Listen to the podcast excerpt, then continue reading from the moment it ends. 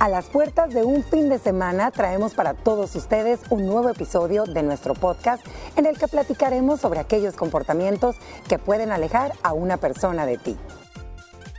Sin duda todos deseamos tener éxito en la vida y no solo en el plano académico o laboral, sino que también en el ámbito personal.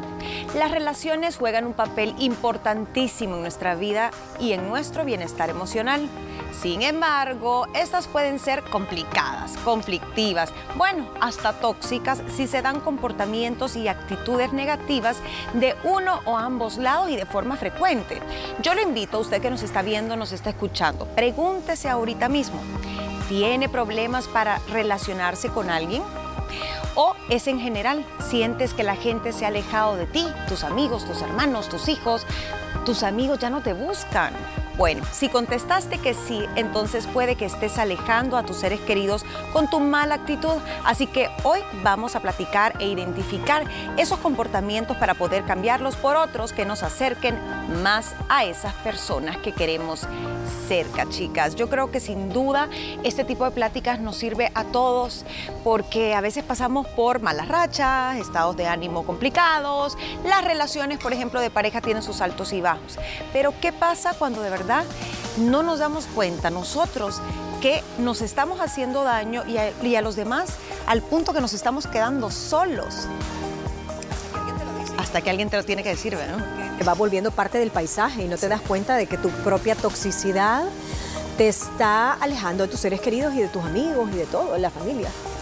Sí, mira, es un tema bien bonito porque te da para reflexionar mucho y sabemos que es mentira que todos tenemos los días siempre lindos y maravillosos, todos tenemos nuestros altibajos y a veces uno, sobre todo las mujeres, quiero pensar por el tema hormonal, a veces andas más feliz, a veces andas más de bajón, pero cuando eso ya se vuelve paulatino, ya se vuelve algo recurrente y para ti, es parte de tu día a día, hay que tener cuidado porque tú ya no te das cuenta lo que sale de tu boca. Hablas sin pensar y dices las cosas sin tomarlas en cuenta. Entonces creo que ahí es el problema.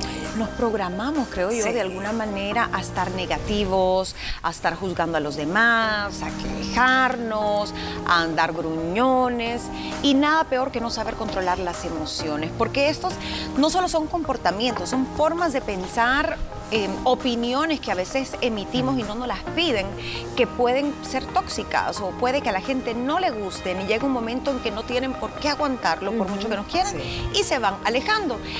Hay seis comportamientos que muchos expertos coinciden, son como que los más genéricos, los que más daños causan a las relaciones, pero yo me di la tarea de buscar y llegué a 10, porque creo que todos estos pueden llegar a ser dañinos en nuestras relaciones. Y el número uno, y yo creo que a veces es hasta la causa de muchos otros comportamientos, la envidia, niñas. Hablemos un poquito de la envidia, la hemos tratado como tema central, pero la envidia a qué? Al éxito de otros. Mira, la envidia para mí es la raíz de casi todos los males del ser humano eh, en el tema social, en el tema del alma. Muchas veces surge de la comparación con esa ah, persona, porque tú no te estás viendo como, como un ser único, sino que estás viendo ese efecto espejo que también tantas veces hemos hablado estás deseando lo que la otra persona, no, estás deseando que esta persona pierda esas condiciones, esas cualidades, esas características. No es que las querrás tener tú, porque el envidioso lo que quiere es que tú por algún motivo el universo conspire y te quite las cosas materiales, tus cualidades, tus virtudes. Entonces eso te desencadena para mí los otros nueve puntos casi. Sí, es como la raíz de todo que te va haciendo cada vez más tóxico. Te amarga. Más amargado. Mira, es que el estar más pendiente de lo que hace tu vecino o tu vecina, pues obviamente no dejas avanzar ni avanzas, ¿me entiendes? Entonces creo que hay que ver que hay que trabajar porque tienen mucha envidia y creo que es una fijación hacia cierta persona con ciertas características. Quisiera pensar yo, depende a la mejor y de esa necesidad que tú tengas es a la persona que te vas a traer en la mira que vas a envidiar. Sí, sí, sí, viene de la carencia. Viene de, algún tipo de carencia. Yo también creo, hay algo que, que, tal vez no tenés que querés, entonces la agarras en contra de la persona que sí lo tiene. Y esto puede ser una cuñada, un hermano, eh, incluso pues una pareja. Qué feo ver mujer, que se empiezan a dar esos comportamientos de envidia y la relación se empieza a romper. Una figura pública, Gina, muchas veces es envidiada y ni siquiera la has conocido en persona. Y te acaban. Y te acaban. Te inventan Te inventan, ajá. Y la gente cree que, ay, la envidia, pues sí, pero si al otro no le importa que lo envidies, no, pero es que el problema es uno sentirlo porque uno es el que se corroe y uno es el que sufre. El segundo comportamiento que también se cita como dañino es llevar las críticas al terreno personal.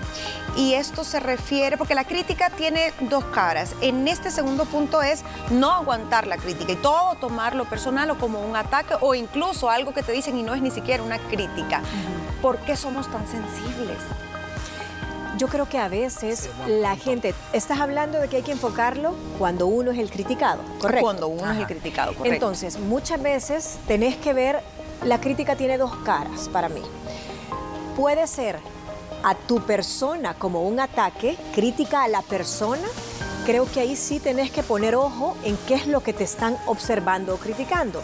Lo bueno, entre comillas, sería una crítica hacia las ideas de esa persona, no hacia la persona como tal. Tú criticas la postura, criticas las ideas de esa persona, eh, su proceder, pero no a ella como tal. Entonces, la persona que está siendo criticada en ese momento tiene que saber separar, ok, esta crítica es hacia mí como ser humano o hacia la actitud que estoy teniendo como eh, mi postura de trabajadora, de madre, de amiga, eh, ciertas cosas que estoy manifestando. Entonces creo que ahí es la primera depuración que tenemos que, que tener. Mucha gente no cree en la crítica constructiva, siempre piensa que es con una mala intención o incluso hay que ver el otro lado. Hay gente que siempre da una crítica, una opinión aunque no se la pidan. Entonces, ¿cuál es el balance? Mira, eh, definitivamente tiene que ver mucho tu personalidad. Para esto hay gente que se le resbala prácticamente y que sabe, para mí es bien clave esto. Tú sabes cuando viene una crítica constructiva si vale la pena, depende de la persona. Y hay otras que dices, mira, mejor se me resbala como la mantequilla, porque sé que me lo está diciendo con el afán de quererme echar limoncito en la herida, pero depende de tu personalidad. Hay personas sumamente sensibles que ni siquiera sabes de qué manera poderle hacer una crítica constructiva que tú se la quieres hacer para que mejore, digamos, en el, hablando en el ámbito laboral, ¿verdad? Eh, entonces yo sí quiero pensar que depende.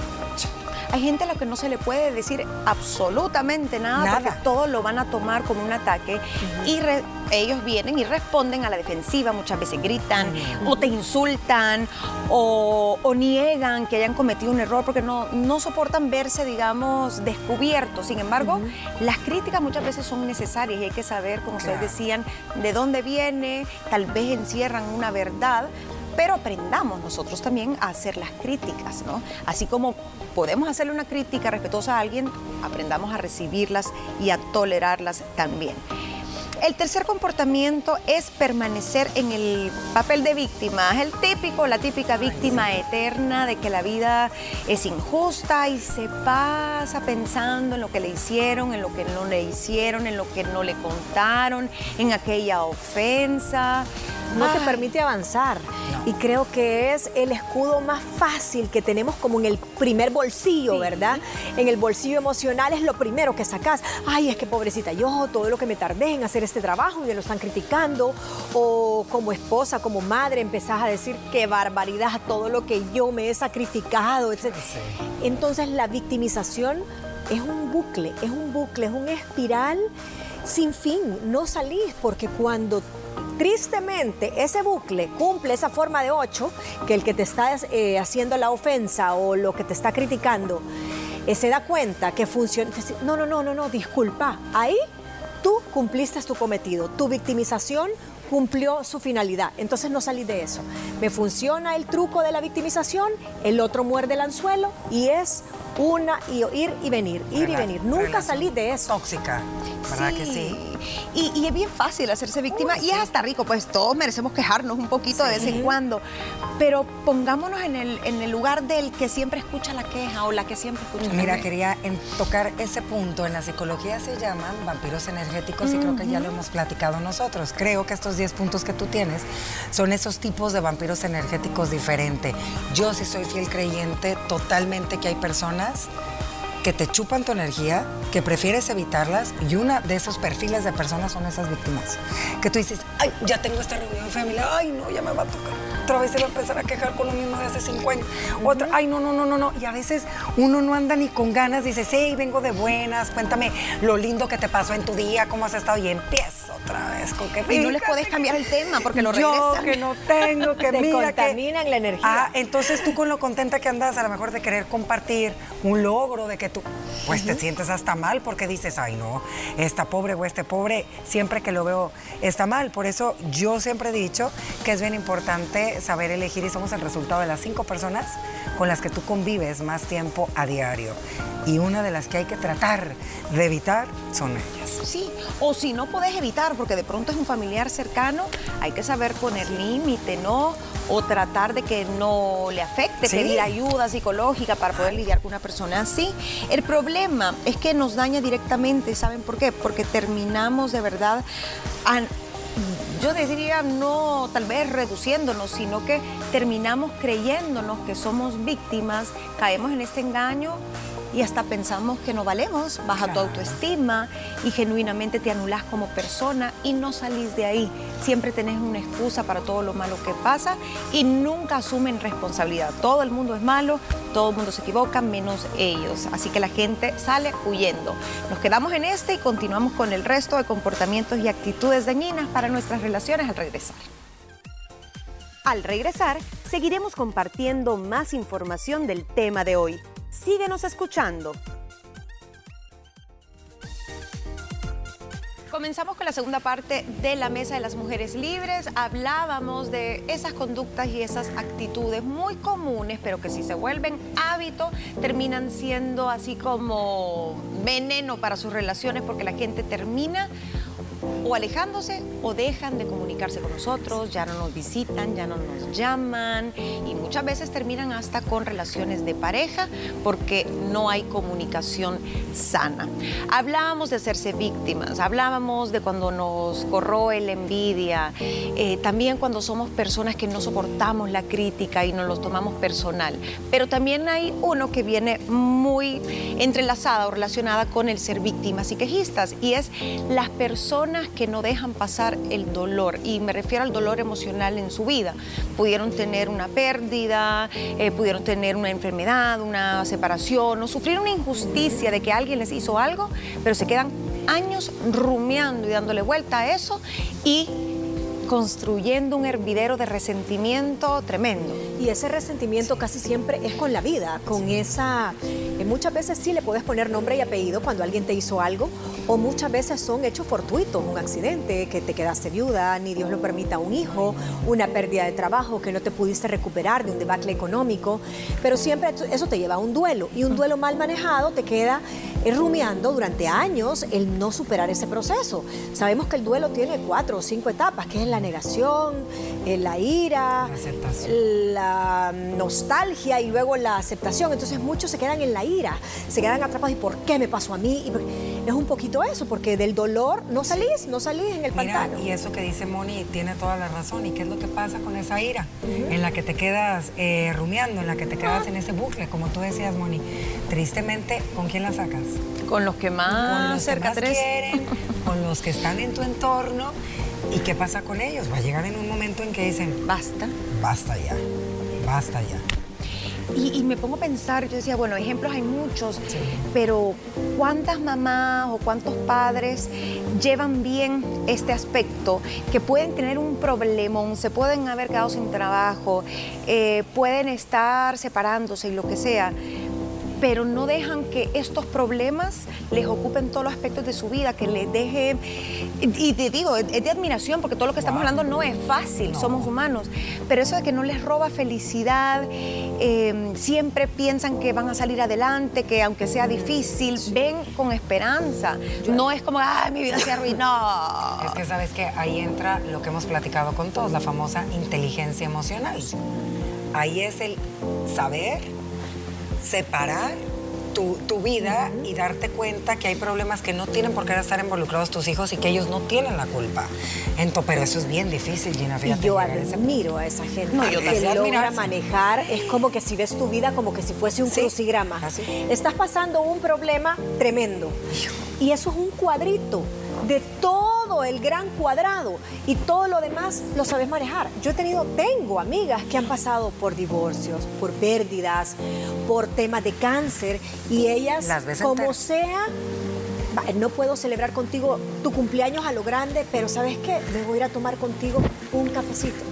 O te manda un WhatsApp y ahí estás presente, a su modo, con su gotita, pero trata de que los aspectos de las amistades, ahí vas a trabajar, sí, con su gorrito, con sus químicos, ahí va Ahí a está. trabajar. Tal vez no está al 100 emocionalmente para pararse ante una junta directiva y dar su reporte, pero probablemente desde casa te lo manda. Entonces logran manejar las otras áreas de su vida, tal vez no al 100, pero no se van al extremo. es parte de ser funcional y, y nos cuesta. A veces una cosita nos arruina el día. Y no puede ser que porque, no sé, eh, te tardaste una hora en llegar a tu casa, eh, llegues a tener problemas de pareja, no vayas al cafecito con las amigas como habías quedado, eh, te pelees con un hermano. Entonces no dejemos que una cosa que no va bien nos amargue. Y aquí dice que la solución y también es parte de dejar ir. Que nos cuesta soltar. Claro, ¿verdad? Pero que cuesta, es un trabajo difícil. Deja ir y uno, ¿cómo? ¿Cómo se deja ir? Si soñás con eso, ¿Cómo se pues, deja ir? Depende lo que sea. Es un fíjate. proceso. Es un proceso que tienes que ir trabajando. Yo creo que uno, tienes que estar primero convencida que lo quieres soltar y que lo quieres dejar ir. Dos, ver qué herramientas necesitas y habilidades para trabajar en ti como, como mujer o como hombre y en base a eso ir paso a pasito, porque luego, no, yo puedo y soy... No, No, no hay que Poco a engañarse. poquito, yo creo que se empieza de lo que pequeño para llegar a lo Totalmente. Y no es de la noche a la mañana, sino es un cambio de actitud. Y si lo tiene que anotar todos los días, tengo que ser menos eh, pesimista por esta y esta situación, o tengo que dejar ir esto y esto de mi pasado, o pedir ayuda. No saber controlar las emociones está ligado, ya mencionábamos inteligencia emocional, pero de verdad, niñas, hay gente que no, que anda No, no, no. en la ira Ajá. y no la controla, insulta. Eh, si alguien piensa diferente, critica. Si eh, hoy está nublado, pues la vida no vale la pena. Si alguien le ofrece un producto, "Mm, hay algo mejor, no me gusta. Si hay una fila muy larga en el súper, explota. Ay. Si le dicen que no, eh, que no le pueden dar cita en un sitio, arma un desastre. O sea, ¿por qué hay gente tan conflictiva? Deva. Muchas veces es porque lo que tú decís, el título de este ítem, no sabes controlar tus emociones. Y las emociones van, eh, co- como decíamos, no ni malas ni, buen- ni buenas, son solo emociones, pero esas emociones mal manejadas se llevan a un estado de ansiedad, de crítica, de envidia. Ayer en la noche estaba yo compartiendo con una amiga que es súper sabia y me dice, mira, hay una técnica cuando tú estás con una gran ansiedad o estás con una ira, estás con una cólera, estás con, en esa fila del banco que nunca pasas, Ay, sí. cómo regresar a tu, a tu zen. Y es bien fácil, son los cinco sentidos, pensá en una cosa que relaciones con los cinco sentidos. Entonces pensás en un olor que te gusta, el olor, el olor a bebé. Ok, pensá en una textura que te gusta, la seda. Pensá en eh, una música, una canción que te guste. Ok, la de Luis Miguel. Una vez has completado los cinco sentidos, dicen que el cuerpo aterriza. Sí. Lo voy a probar. Hay que ponerlo en Porque hay práctica. cosas que a mí me causan impaciencia heavy. Entonces, asociar. ¿Qué es lo Sí. que más te gusta? ¿Tu paladar? Algo de hazelnut, café. Un café. Ajá. Eh, un olor. ¿Qué es lo que más le gusta a Gina en un olor? Mm, varias cosas, pero lavanda. por Lavanda. Ajá. Dicen que es uno de los mejores para evocar porque es tranquilidad. Y me quedo dormida. Eh, y así, hasta entonces una vez en los cinco, Baja tu tu, cuerpo tu puede reconectar. Claro, Sí. porque estás ocupando tu mente en otra En cosa que también cosa. se te hace, te hace olvidar ese estímulo que te está afectando. Y cubrís los cinco sentidos. Wow. O sea que cuando te estén gritando y, y- y- y a ti te vaya a descontrolar. Olor a va. tequilita, sabor a tequilita. Olor a vinito, sabor a vinito. Ya tenés tres, te faltan dos. Tequila. ¿Cuál me falta, Casa Miguel? ¿Oído? Ah, no, ya. Mariachi, Cristian Nodal. La piel, textura. Textura. Textura. La piel de- del sobar a tus hijos. Sí. la- la- Ahí está, ya estoy completa. Mira, pero buena táctica, Mira qué ¿sabes qué? bueno. Yo creo que este punto que estás tocando es bien interesante porque nos puede pasar de dos. puedes tener alguna persona llegada que siempre esté como a la defensiva y que ya no sabes Gruñones. si está de buenas o si está de malas y está el otro extremo. Que dices, me tiene harta que todo es perfecto. Me tiene harta que siempre está fea. Ay! Todo el tiempo así dices, no puede ser, no puede ser. Que estés tan bien todos los días. Toxicidad, sí, de no. positivismo. Ajá, Sí. es que de verdad, y eso lo estaba escuchando en la mañana. Y sí es cierto, o sea, hay que tener un balance, ni tan bueno andar todo el día, ¡uh! pero no tan malo tampoco ser tan gruñón, ¿me entiendes? Pero pasa de los dos. Sí, porque también hay gente que no sabe, es muy impulsiva, que no sabe controlar sus reacciones y dicen que es, puede ser tan malo manifestar demasiado tus emociones negativas como un enojo, la rabia, que es el peor, como algo demasiado positivo, tomar una decisión incorrecta, riesgosa, que puede tener consecuencias. Así que dicen que hay que mantener a raya las emociones al centro, si es posible. Cuesta también. Número 6, carecer de empatía. Yo creo que este es uno de los principales conflictos. Hay gente que de verdad y no o de verdad o no tiene ese gen o no tiene el chip o es un poco psicópata, pero si ya esto se repite en el tiempo, no es sensible con el dolor ajeno. Le contás, mira, no sé qué persona está enferma. Ah, bueno, pero ya está viejo. Eh, o no sé quién se murió. Ah, pero tenías tiempo de no verlo, así que me imagino que, que, Que no lo sentís. que no lo sentís tanto, ¿verdad? No estás tan triste. Gente que de verdad no... Sí. O que No te ve mira, Y llorando. tú decís, no puede ser. que puede ser. en serio me está respondiendo así. O sea, mira, fíjate que a fulanito se le murió la abuelita. Ay, pero ya estaba sobre tiempo, ¿verdad? O sea, tiene como Ya tenía casi 100 años. ajá. Sí. Y tú te quedas que, tan bloqueada que no sabes ni cómo responderle. O que te, a- te estás atravesando un problema y necesitas que alguien te Ah, sí. escuche. No, niña, todo pasa, nada es para siempre. No, no, no, no, no, no. Sí, comentarios. Tienen cero, escucha. Es cierto. Cero escucha. Es cierto. Cero escucha. No escuchan. eh, Son veces- narcisistas, yo sí, porque además te dicen qué hacer, pero no toman en cuenta el sentimiento. Es como cuando alguien está pasando, no sé, por una separación y que vos vengas y le digas, ay, niña, si todos los hombres son iguales. Pues sí, y le cambias el tema. Sí, eh, una vez yo oí una, como una analogía súper antiempática y fíjate que la fulaneta, ah, sí, supiste que se le metieron los ladrones, ¿verdad? A la casa. Ay, no, ¿qué le pasó? Se le robaron al marido, me dijo. Ay, no. Ah, sí. Ay, qué fe- Ajá, yo todavía imagínate. Y yo también ¿de así. Se le metieron, pues sí, le robaron al marido, niña. Imaginándome al marido que lo montaba en un camión. yo también. Yo también yo, ¿y cómo? Y te Se lo hace, llevaron. Te hace esas comparaciones antiempáticas con comentarios con humor, burlescos sí. que tú es un humor negro. un Entonces humor yo decía, negro. Dios mío, y así sigue siendo hasta la fecha. Ajá, o sea, te hace como, ay, sí, niña, pero bueno, es total, cada quien, ajá, siguiente tema. No, qué crueldad. Qué bueno que yo no estaba en esa plática porque con los ataques de risa que me dan. Sí, porque Ay, me es, que, es que no sabes si reírte Sí tienen humor negro. nervios. Ajá. Claro, no, hay que tener filtro, de verdad, empatía. O, por ejemplo, un problema que a nosotros nos pueda parecer pequeño, pero para otra Sí. persona es importante. No decirle, ay, esas cosas no importan, porque cada quien tiene sus prioridades, Claro. somos diferentes, o no seamos insensibles. De pronto, una persona con más necesidad que nosotros tiene, eh, tiene que pedir ciertos permisos o no sé.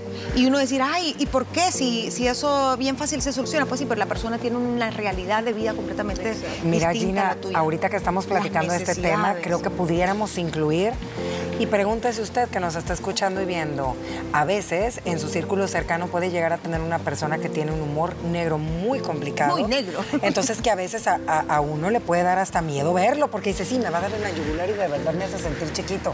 Ay, a veces es incómodo. Y no es. sabes cómo responder. No sabes cómo responder, ¿me entiendes? Y es parte de la personalidad de ella. Miren, y esas reuniones se vuelven incomodísimas, tanto así que esa persona de repente nota que no lo invitan a los cumpleaños, que ya nadie lo habla, o, que- o- o creas un chat aparte porque esta persona nunca sabe sí. qué va a decir. Sí, sí es cierto. Un subchat. Sí. Subchat del subchat y del subchat. Dos personas nada más. Solo vos y el otro. El otro. Sí, hay ¿Por qué nadie escribe yo aquí? Sí. Hello. Y ojo, porque si usted además no es- se da cuenta que le falta empatía, en persona, imagínese cómo puede uno llegar a ser en un chat. No, hombre, peor. Te mandan eh, Cosas eh, que no se escriben. memes, eh, audios, comparten tus audios y se ríen. No, Se es tóxico. claro, es Sí, tóxico. no, cuidado.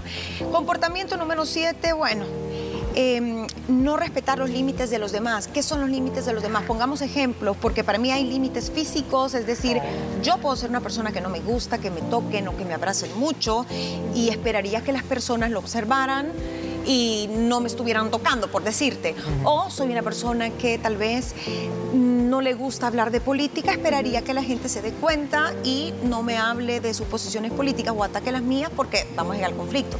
Pero hay gente que le vale. Yo, yo diría que ese perfil son los que no tienen filtro ni para decir, o sea, es que nada, ni siquiera pueden pensar un segundo qué es lo que está saliendo de su boca. Sí, no. Imagínate, tú dijiste algo del físico, en el tema de tocar y eso que no me gusta que me abracen. Claro, hay gente que no le Así, gusta. Ok. ¿Y qué pasa cuando esas personas, ay, qué repuestita estás, pero mira nomás, Mm, qué hermosura esos cachetes tan rosaditos que están. ¡Ey! Las opiniones del Ey, cuerpo. de las ¿cuántas opiniones de tu cuerpo. A lo mejor estás pasando por un proceso hormonal porque quieres tener un bebé, a lo mejor estás en la menopausia o te subiste de peso porque fue Navidad y Metabólico. ¿qué? Eh, me- pero ese tema hay que tener mucho Y peor cuidado. cuando no hay, no hay límites. confianza. Los límites. Mira, hay sí. límites que son bien básicos, que es un manual ABC, religión, Sí. política, hijos, matrimonio Y tu físico. Y tu físico. Entre otros hay subtemitas que hay. Hay cosas que no, No. que son sagradas, que vos no podés cruzar así tengas confianza. Y si lo haces, que sea con previa autorización de la persona, mira, te puedo decir algo. Referente a tal cosa. No, no me gusta que se meta en ese tema. Ok, perfecto. Ay. Si te abren la puerta, entonces decirlo y decirlo con empatía. Sí.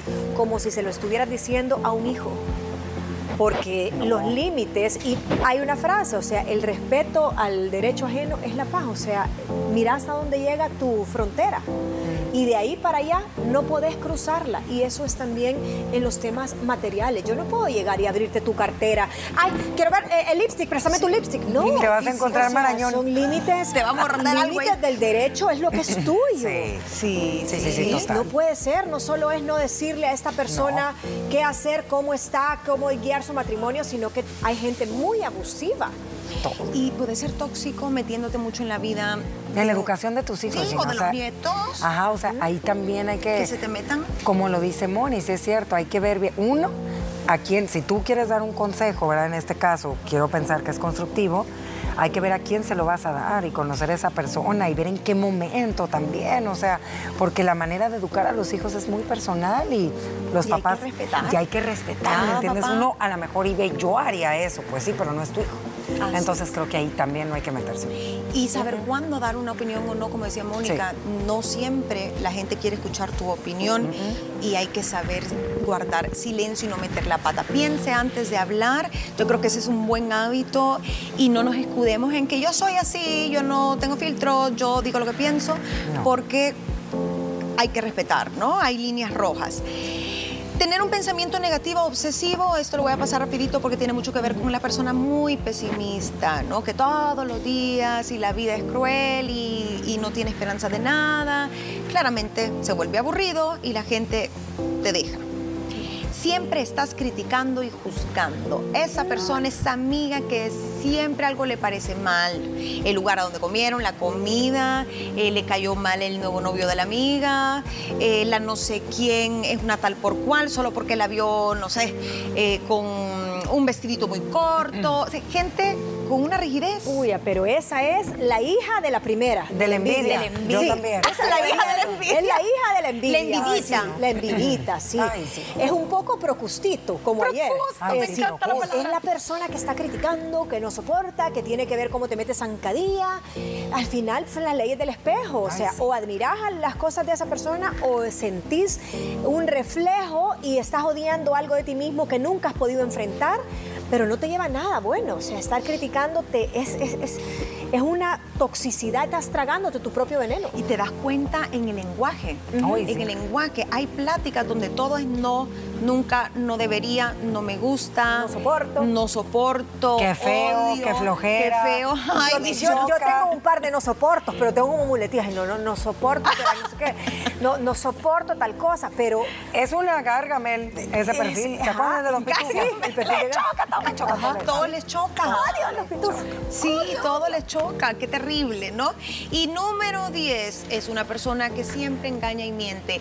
y esto al principio pasa desapercibido, pero si usted siempre anda ah. engañando con tal de manipular a los demás, obtener un beneficio, te volvés un mentiroso, mentirosa compulsiva, la gente se da cuenta. Se aleja. Se aleja y, no, y a veces ni te dicen nada, simplemente ya saben que les estás mintiendo, solo les entra y les sale. Pero ya no te toman en serio. ¿Sabes qué es lo peor? Que se olvidaron de la mentira pasada que te habían dicho. Entonces te vuelven a echar otra mentira y ese también es la persona, no sé si puede entrar ahí, la persona que siempre esté dando excusas. Sí, excusas, que son mentiras. Sí, que son mentiras. Entonces dice, no, es que no puedo ir, fíjate, porque eh, vino un tío de viaje. No, es que no te puedo ayudar porque estoy súper enferma.